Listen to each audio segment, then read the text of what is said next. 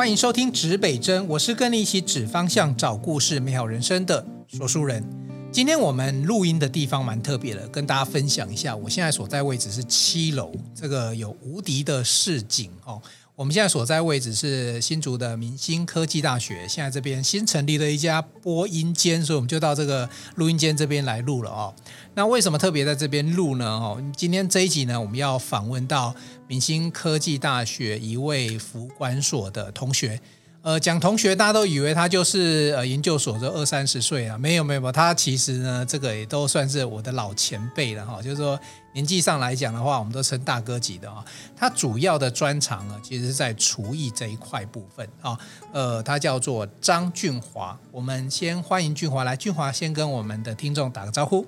各位大家好，我叫张俊华。好，那我今天为什么要来访问俊华呢？因为我刚刚中午的时候呢。吃了一锅这个俊华大厨煮的非常好吃的乌鱼米粉，哎，对对嘛哈。然后其实呢，后来我们聊一聊，才发现说哈，因为说书人呢，我其实我从小在台北长大，那后来因为工作才到新竹。那来到新竹，呃，很多人会推荐好吃的嘛哦。我来到新竹，就有人推荐了一家川菜的这个店哦，叫做雅痞。那我觉得那个那个口味就很特殊，那我一直就那个那个味道的记忆一直到现在哈，到现在他们店都还有在开哈。那殊不知，原来俊华以前也曾经在雅痞的川菜这样子的餐厅待过。后来我跟俊华聊聊天，我发现哇，他的这个餐饮的资金力惊人呐，真的是太厉害了。所以我今天呢，一定要来跟俊华哦聊一聊哈。厨师这个这个职业哈，俊华，我们的节目哈，我们都在聊，就是说如果有来宾很多都是职人来宾，那厨师也是一个职人嘛哦。那听说俊华你从小是在新竹的眷村长大是吗？哎，对。好，你在你在哪一个眷村？工学新村。工学新村哈，我们对眷村的印象就是说，里面的长辈啊，尤其这个这个这个阿伯阿阿姆都很会煮哦。眷村是不是本身就对这个料理就有一点特殊的氛围？嗯，应该怎么讲？因为可能就是当初抗战时间吧，那他们就是跟着那个国民党这样过来的时候，他们都要自己煮家乡菜嘛。哦，不可能，不可能身边还会带一个老婆还是妈妈 跟着跟着跑嘛。所以说他们就是在小时候可能在他们自己在自己的家里看自己的父母在煮啊什么的。然后他们跟着这样国民党一路这样打打过来的时候，可能就是煮自己煮家乡菜吧。所以老兵们哈，就是我们讲的以前讲这个老外们哦，这些老前辈们，他们如果想想念家乡的时候，因为曾经在那个家乡待过很多，不管是什么湖南、江苏、上海等等，那你到台湾来的时候，你如果想吃，那时候又。没法回去嘛，对不对？对对，所以其实是煮的是想念家乡这件事情，对对。对，对。不对？好，那呃，俊华，你可以跟我分享一下，你从小在眷村长大哦，你现在是一个料理人，你是一个厨师，你觉得眷村的你小时候的那一段童年的回忆，对。你现在的这个职业或者是工作或生活有哪一些影响吗？好的，因为在眷村来讲的话，有。各省份的一些老伯伯他们嘛，嗯，那说真的，左右邻居想要吃什么菜，几乎我们都吃得到。各省的菜我们都吃得到。哦，哦，那尤其因为我父亲那时候抗战的时候，脚被子弹打到受伤，嗯，不方便工作。嗯，那后来就是由我妈妈在上班工作，那我爸爸就是在在家照顾我们。嗯哼，那刚好那。所以那时候，因为我爸爸的脚不方便嘛，我跟我哥哥时常都要，哎，早上一大早就要跟着我爸爸去市场买菜，嗯哼，然后他会教我们怎么挑菜啊，怎么样，然后回来怎么料理。哦，那尤其是我爸爸，可能我我的我这样现在的龟毛也是有遗传到我爸爸吧，一只猪脚早上买回来。我，那个毛就是用真的用拔的，不像现在用烧的。嗯哼，一根一根拔拔拔，真正要吃到猪脚是到晚上才吃得到。嗯哼，哦，那不是这样说，现在哦，那烧一烧，烫一烫就好了。嗯哼，所以说有学到这些，那是因为我爸爸的坚持，影响到我后面我做厨艺的一些基础。那你你爸爸本身算是厨师吗？还是就是喜欢煮？嗯，我爸爸他不是厨师，因为他们就是跟着也是就是跟着国民党过来嘛。嗯，那因为就是说可能就是抗战期间，毕竟来讲的话也是就是煮家乡菜啊什么的。哦哦，那因为我本身是山东人，那有些山东菜可能有些像馅饼啊、葱油饼啊这些水饺这些是有遗传到我爸爸。我有听说你做的水饺很好吃。哦，对对，谢谢。对啊，所以呃，看起来你这个目前的厨艺跟你小时候成长的背景或者是家里的一些习惯会有一些关联性。对对，因为爸爸不方便嘛，然后我爸爸在做菜的话，他就会叫我跟我哥哥在旁边看，然后火候各方面怎么处理什么的，他都会告诉你的很清楚。嗯哼。哦，他是说以后你们长大的话。要自己要懂得怎么去料理，怎么去做，嗯，哦，那所以那时候就是要慢慢学学学，哦，我们当初小时候那个水饺皮都是自己擀的，哦，不像现在都是买现成的，嗯嗯嗯，对。所以俊华，像你，你大概从什么时候开始才真正等于是进入到就是料理或者是就是变成厨师这个行业？就是从大概从什么时候？我大概应该是从高中以后，因为。小时候就是受了我爸爸影响嘛，嗯，然后读国中的时候，然后又是升学班，嗯、那个读的真的很痛苦，嗯，哦，因为我们那时候是连招，嗯，哦，竹苗只有三三家那个省立的学那个高中嘛，嗯，哪三家那时候？呃、就那时候就是新竹高中，嗯，那时候叫省立新竹高，省省立新竹高中。嗯、那女生的话，那是第一志愿，女生呢就是。新竹省立那竹女嘛，对，哦，那第二志愿是竹东高中，啊，第三志愿是竹南高中，哦，那时候说真的，为了要考这个学校，因为当初就是邻居考到考到省立省立的高中的话，几乎哦，大家都会好像放鞭炮啊什么的，很高兴，啊，那我父亲那时候也指望我们，就是说，哎，能能能读到省立的，所以说那时候为了为了争这一口气。那时候读那个高中，真的读呃读国中的时候真的很辛苦。嗯，那后来因为父亲因为生病过世，嗯、哦，那那时候我我哥哥也是硬硬有要求我，就是说能能考就考。嗯，哦，那后来真的是考到第三志愿竹南高中。哦，那个时候那三年也是一样。你你也真的算得上要算很孝顺嘛，就是顺着父母的意思了哈，因为。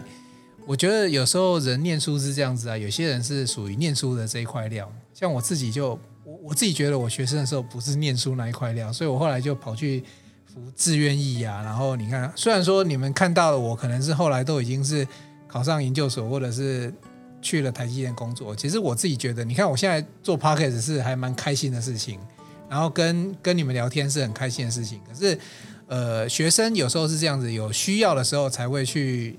就是念书是那一股气，对。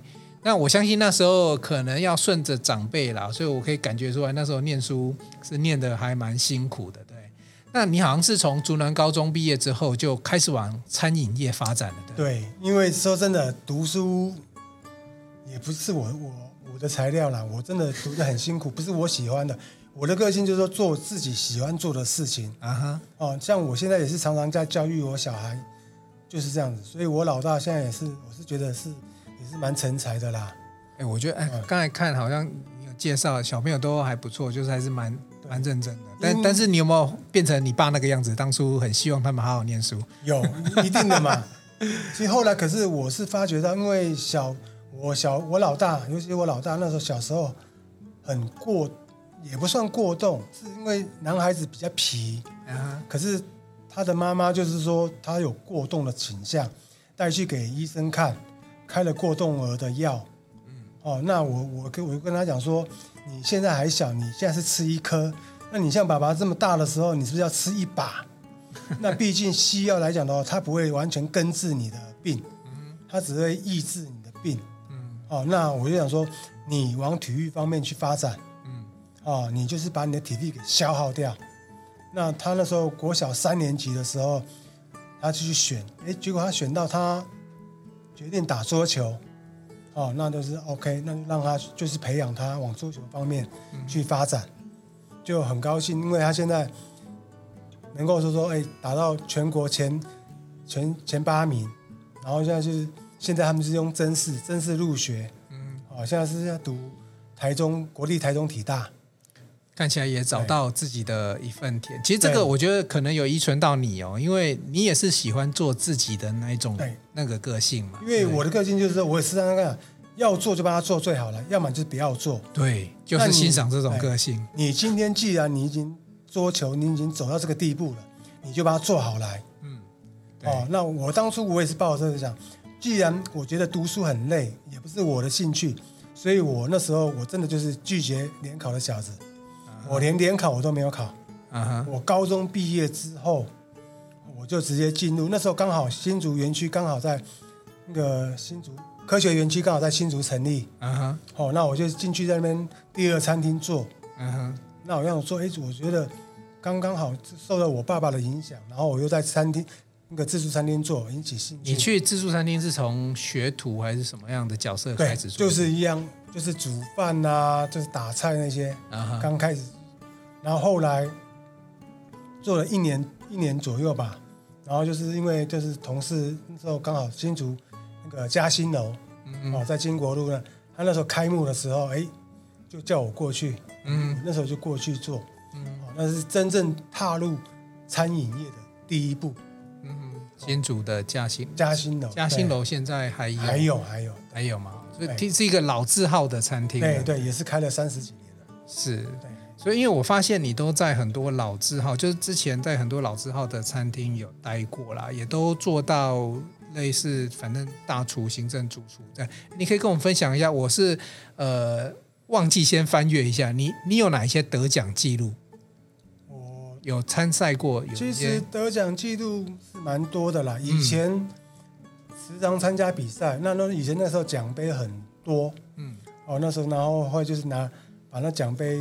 打开来，那以前那是塑胶奖杯嘛，都拿来太多了，没地方放，就跟拿来当做酒杯来喝，喝一喝就丢了。那现在是水晶的，就没办法了，所以现在还有留一些。是，对对。你说你之前好像有参加过很多电视节目的录影，也是可能是因为有一些得奖，或者是有一些机会让大家认识到你。哎，对，因为主要就是我那时候因为。台湾比赛后来就没比较没什么去参加比赛，然后就因为一次那个十一年前哦，第一届那个就是全国全世界中国厨艺大赛，嗯哼，那时候因为我我是亚太地区嘛，那时候我们是在高雄餐旅学院那时候比，然后刚好录录取。录取的话，哦，那要去美国去比，然后那时候那时候在挣扎，在考虑，嗯，哦，那刚好那时候也是要感谢雅皮的那个老板娘，嗯哼，哦，她一直鼓励我去，嗯哼，哦，然后她也赞助我三万块，嗯，说叫我去，哦，那那时候就是，哦，那我就自己凑足了十万块，嗯，就是到美国去比赛，嗯哼，然后刚好。我当初也是存着，就是说，就是说去，就是没出没有去过美国啦，嗯哼，去美国见识见识，嗯，然后那时候去去美国比赛，那刚好很荣幸，就是得到全世界第二名，哦，哦，当初没有第一名，我那时候是报川菜组，啊哈，哎，没有第一名、第三名，只有我一个第二名，没有，就是第一名跟第三名是重缺，对。对，然后只有我一个第二名，然后然后三个佳作。啊哈！那当初我有跟裁判讲，因为那裁判都是大陆人。啊哈！那今天这是全世界的比赛，它一定是要正统的。是哦。那因为我在新竹园区来讲的话，那个饮食就是少油、少盐、少味精。对。哦，那比赛当然是没有味精，我们就是靠自己，就是说你自己的蔬果天然的去去调理，就是拉出那个甜味出来嘛。嗯。那少油少盐，那我知道川菜其实。真正说到过四川来讲的话，你可以尝到那个那个是那个油厚厚的一层，也很咸。那我因为在新竹看那个园区的关系，少油少盐的关系，那后来我有问过裁判，那为什么我不能递补第一名？嗯嗯，对不对？其实我名次对我来讲，我我是不是很重要？我要的是那一把第一名来讲，它有一种纯手工打造的一把菜刀。我很我很想要那一把菜刀，所以我就是说。哎，我为什么不能？对，奖品还不错，就对。有奖金呐、啊，奖金它那好像是十万块嘛。啊哈。可是我就可以把你的旅费打平了。对。然后我主要是我想要菜刀，因为我之前去台去日本工作的时候，因为我有我有应聘到日本去做嘛，做中国料理。嗯。那我在那边买很多的菜刀回来。哦。那我是我是喜欢，就是说刀子我蛮喜欢的。对，我觉得厨师对刀总是有一些迷恋，就是说各式各样，因为它有不同的用法，而刀各种的材质啊等等的，对，应该都有不同的那个。对，那刚刚你有提到，就是就是说你刚才酝酿了很久，我是我我看你一直没有讲，我担心说啊，去美国就没有得名，不是，你是是得名了，而且是得了第二名，只是说我你刚才可能要想要讲的是说。那个第一名可能他们想留给真正比较道地的四川，就是那种非常油的、非常辣的那个味道，会会有这种感觉。评审会是这个方向吗？没有，有的话就是当一定有第一名嘛，就是因为就是没有到那边。因为我们厨厨技大赛来讲的话，是你完全一个人，我们到现场，嗯，然后他他他有指定一些菜。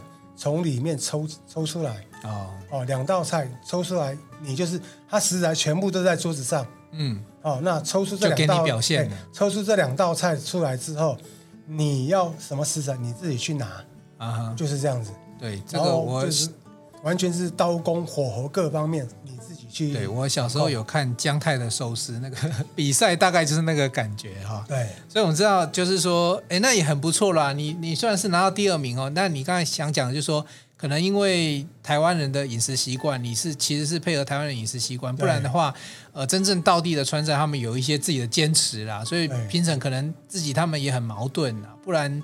理论上，这个第一名是要颁给你的。对，对，不过也不错，因为反正第一名从缺啊，对，对很多人来讲哦，对你来讲，其实就是那一届第一名。以那一届来讲，对，所以其实听众朋友可能不晓得，有时候厨师这个角色哈，真的他有很多呃，你不为人知。平常大家都是吃到那一道啊，比如说水煮鱼啊，哈，那些川菜，呃，这个什么以各种的料理，我们说川菜都真的很开胃，可是。你不晓得这一道的料理背后啊，厨师那个人其实很多很多的故事。像俊华，他其实经常在我面前出现，他就是一个朴实无华的俊华。可是你如果论他的这个呃厨艺以及过去的表现，其实都非常非常的亮丽。那俊华最近他也都很认真哦，就是也不断在研发一些新的菜色。不过我想，我俊华，你可不可以先？跟我们分享一下你在哪一些？我们刚才有举例一些餐厅哦，你你有待过哪一些餐厅名称？因为你待过的餐厅名称都名气还蛮大，大家都应该听过。你可以稍微罗列一下你曾经待过的餐厅吗？刚开始的话就是在嘉兴楼嘛，那嘉兴楼之后，后来是到中立做客家菜，嗯，然后到台北，嗯，那台北的话进去就是西区海霸王，海霸王，对。海霸王那样做，然后它有分什么什么部吗？比如说中餐哦，没有，海霸王那时候就是中餐嘛。我我我现在我主攻的做中中餐，海霸王就是火锅嘛，对。没有没有没有，我们那时候还没有海霸王就是火锅，没有那时候还没有还没有火锅，对，就是中餐嘛。嗯，那我我不晓得我是不是运气好还是怎么样，我所过我所做过的餐厅呢，那个生意都很好。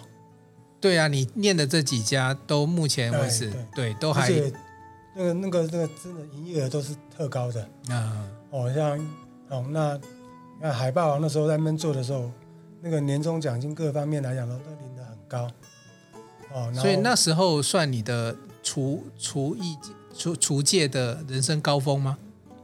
嗯，你人生最最高峰走到哪里？人生最高峰走到哪里啊？你自己觉得啦，不一定是薪水啦。你觉得成就感最好的会是在？应该就是自己开店吧。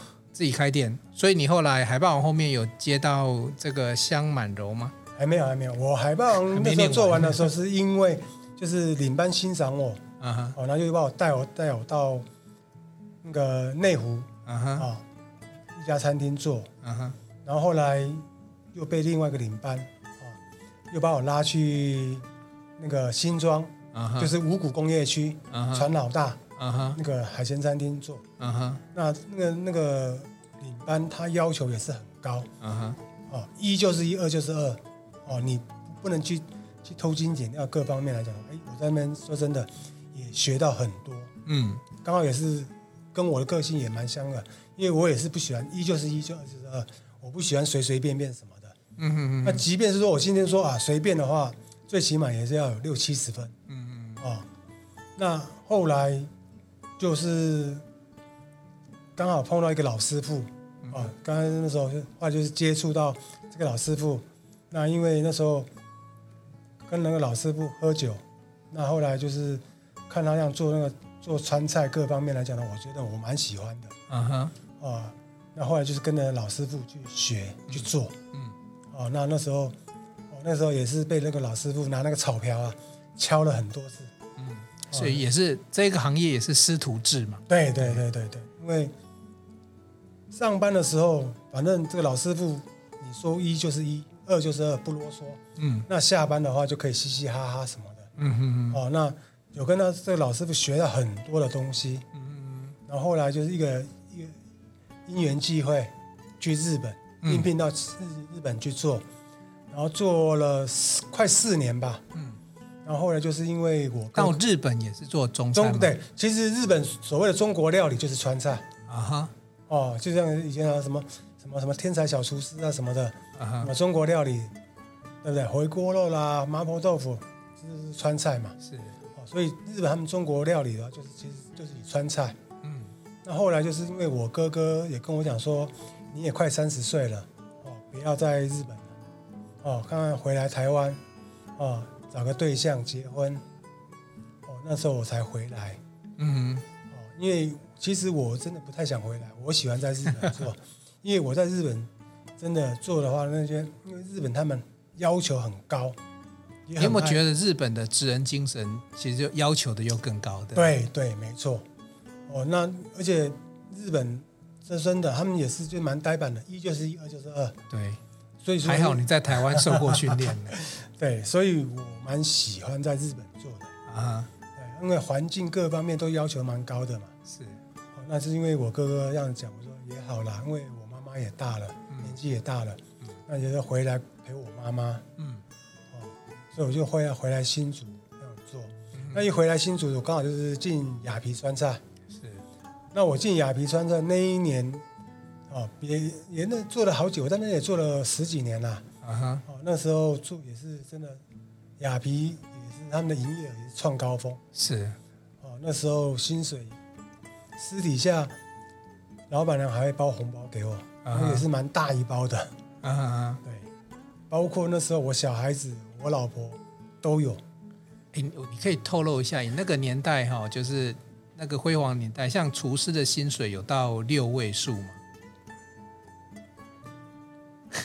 算一下六位数，个十百千，有吗？我差不多有，有嘛哈？就是因为薪水归薪水，然后私底下另外还老板再塞给我的话。所以其实这个行业，只要你找到自己的路子，然后你的手艺好，待遇应该不差，对不对？对对。OK，好。所以那后来呢？那个，那后来就是在雅皮做。那因为说真的，帮他们做到也算，他们雅皮也算不少了。后来因为老板要移民加拿大，啊哈，哦，那就后来就是移民加拿大的时候，把店顶给。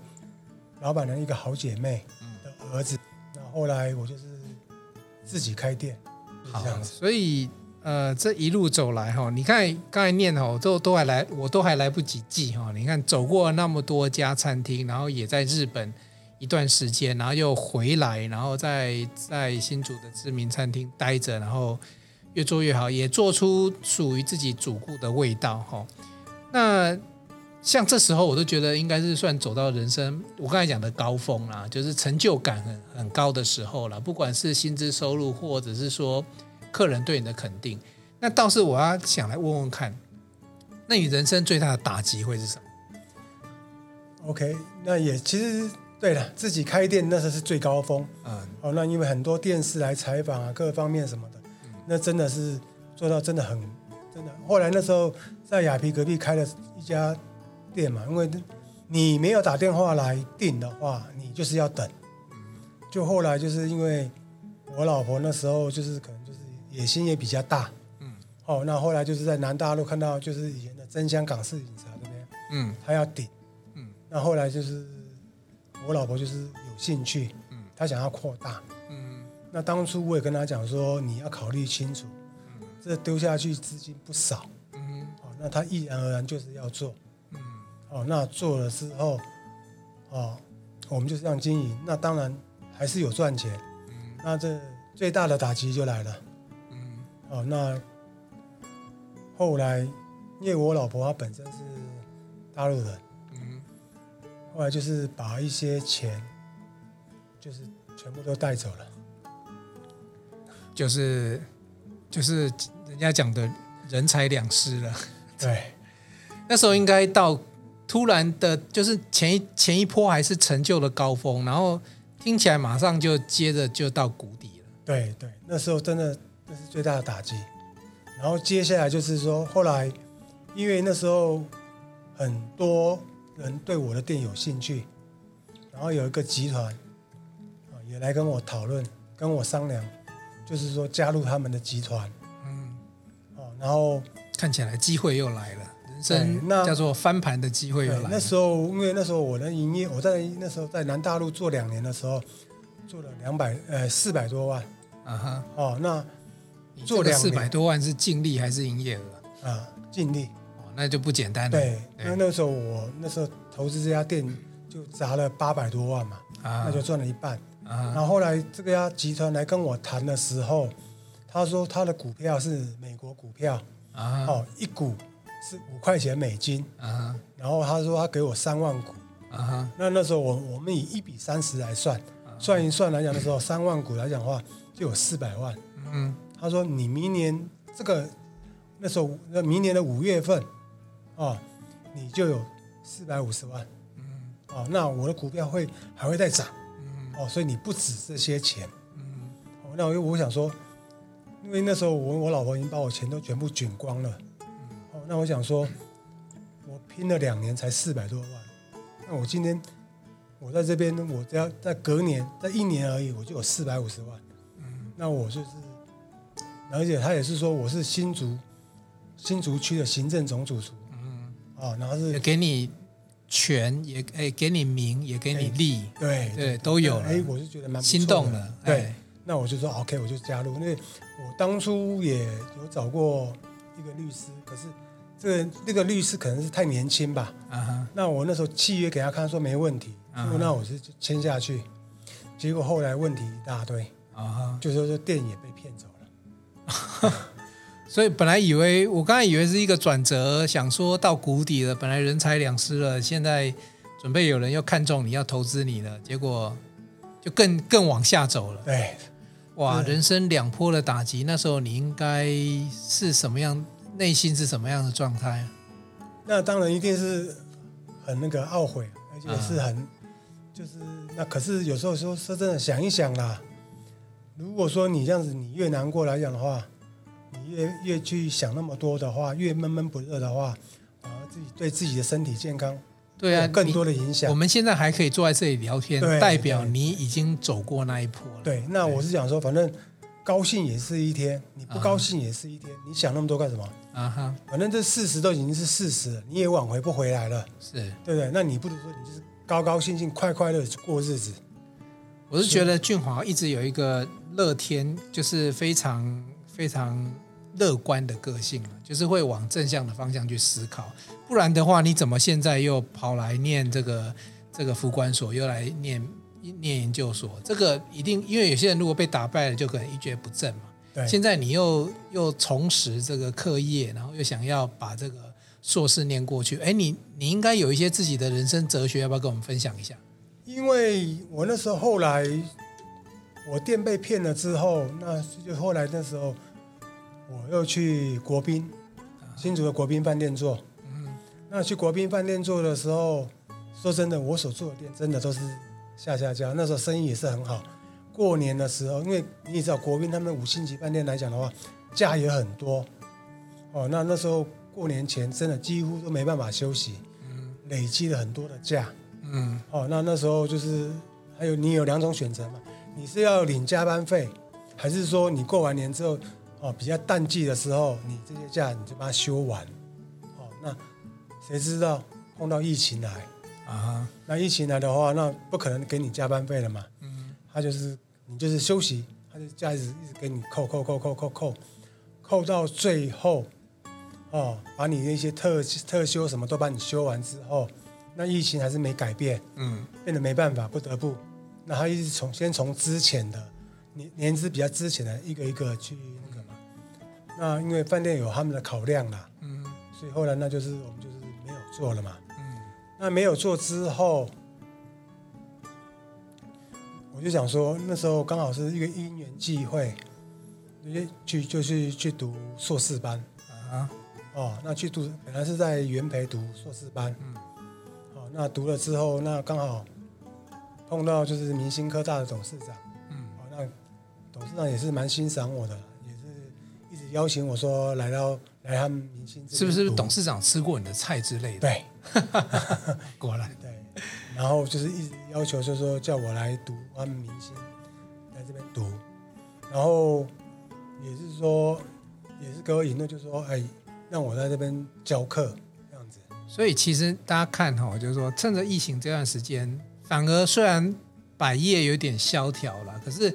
如果说你对自己还的未来还有一点信心的时候，这时候反而是投资自己哦。你你来念点书，然后多认识一些老师，多吸收一些资讯。然后你看现在听说俊华就还不断的在研发新的菜色。你最近有研发哪一些款项 菜色来跟我们分享一下？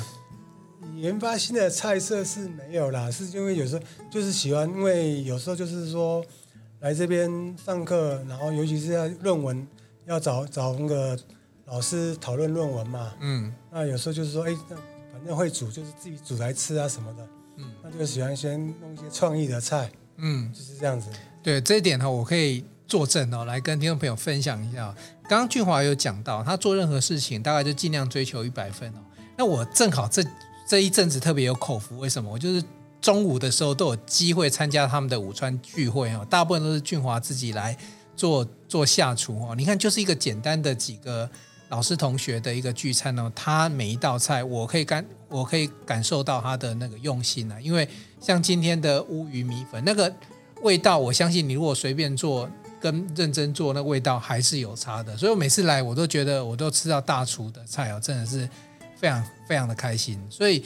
其实刚才俊华其实要跟大家分享他这一段故事哈，我相信他的他的曲折哈，应该比很多人都还曲折，至少比我还要曲折。你这种被打击哦，不断的打打到打下坡，你看最底最坡谷的时候，他甚至于还为自己准备了这样子一个念书这样的计划，真的是不容易的。然后，所以我刚才一直想问俊华说，他对于人生有没有一些哲哲理或信念？然后来面对这样的挑战，静华有没有要再补充一下你对很多事情的看法？你的一些信念是什么？嗯，其实我做事来讲的话，就是我刚才所讲的嘛，我要么就把它做好，要么就不要做，要么就把它做好，要么就不要去做。做对，对，这是我，就是我，不管是我个人做事方式，还是说教导小孩子，我都是都是以这种方法去去做。哦，那所以说。我来到这边，那我们吃中餐的话，我也不会啊，随便弄一弄什么的。那我说随便弄的话，最起码要有六七十分，对，还是要及格。对，那刚好就是有一个同学啊，淑美啊，对不对？他那时候看那时候煮我们煮鸡汤的时候，哎，淑美他是说他家有种的那个山药，啊、uh-huh. 那个真的市面上吃不到，怎么样怎么样？哦，那时候他刚刚好他回他娘家，他有带过来，嗯，哦，他说他说。削那个皮削的很辛苦，什么样？来到我也有吃到，那说真的是很用心。对，那说那个那个不吃的话很可惜。我说哎好啊，那我们就煮山药鸡啊。那真的吃了那个那个山药真的很 Q。对，哦，那真的很好吃。对，对，这吃到有那个老师教授他们这哇让他怀念这道菜。我们 节目播出通常是早上啊，可是我相信听众听众朋友听到这里，通常很快就肚子就饿了哈。好，我帮俊华整理一下哈，基本上俊华他是呃很很对很多事情很看开的人，他有跟我分享说，遇到了就是想办法去克服。那刚刚也有提到把事情做好啊，那你如果没有信心做好，就不要去做它。那要么就是把它做好，要么就不要做。我觉得这个是对一个，尤其是厨艺职人、厨师职人这样的一个精神很重要的一个诠释。因为你做每一道菜也都要这样精神，才能够对你去吃你那一道料理的客人或者是来宾一个负责任的态度。对对，好，今天非常谢谢俊华哈来到我们的节目当中哦，分享他自己非常。坎坷，但是我觉得又很就是有又很振奋人心的故事哈。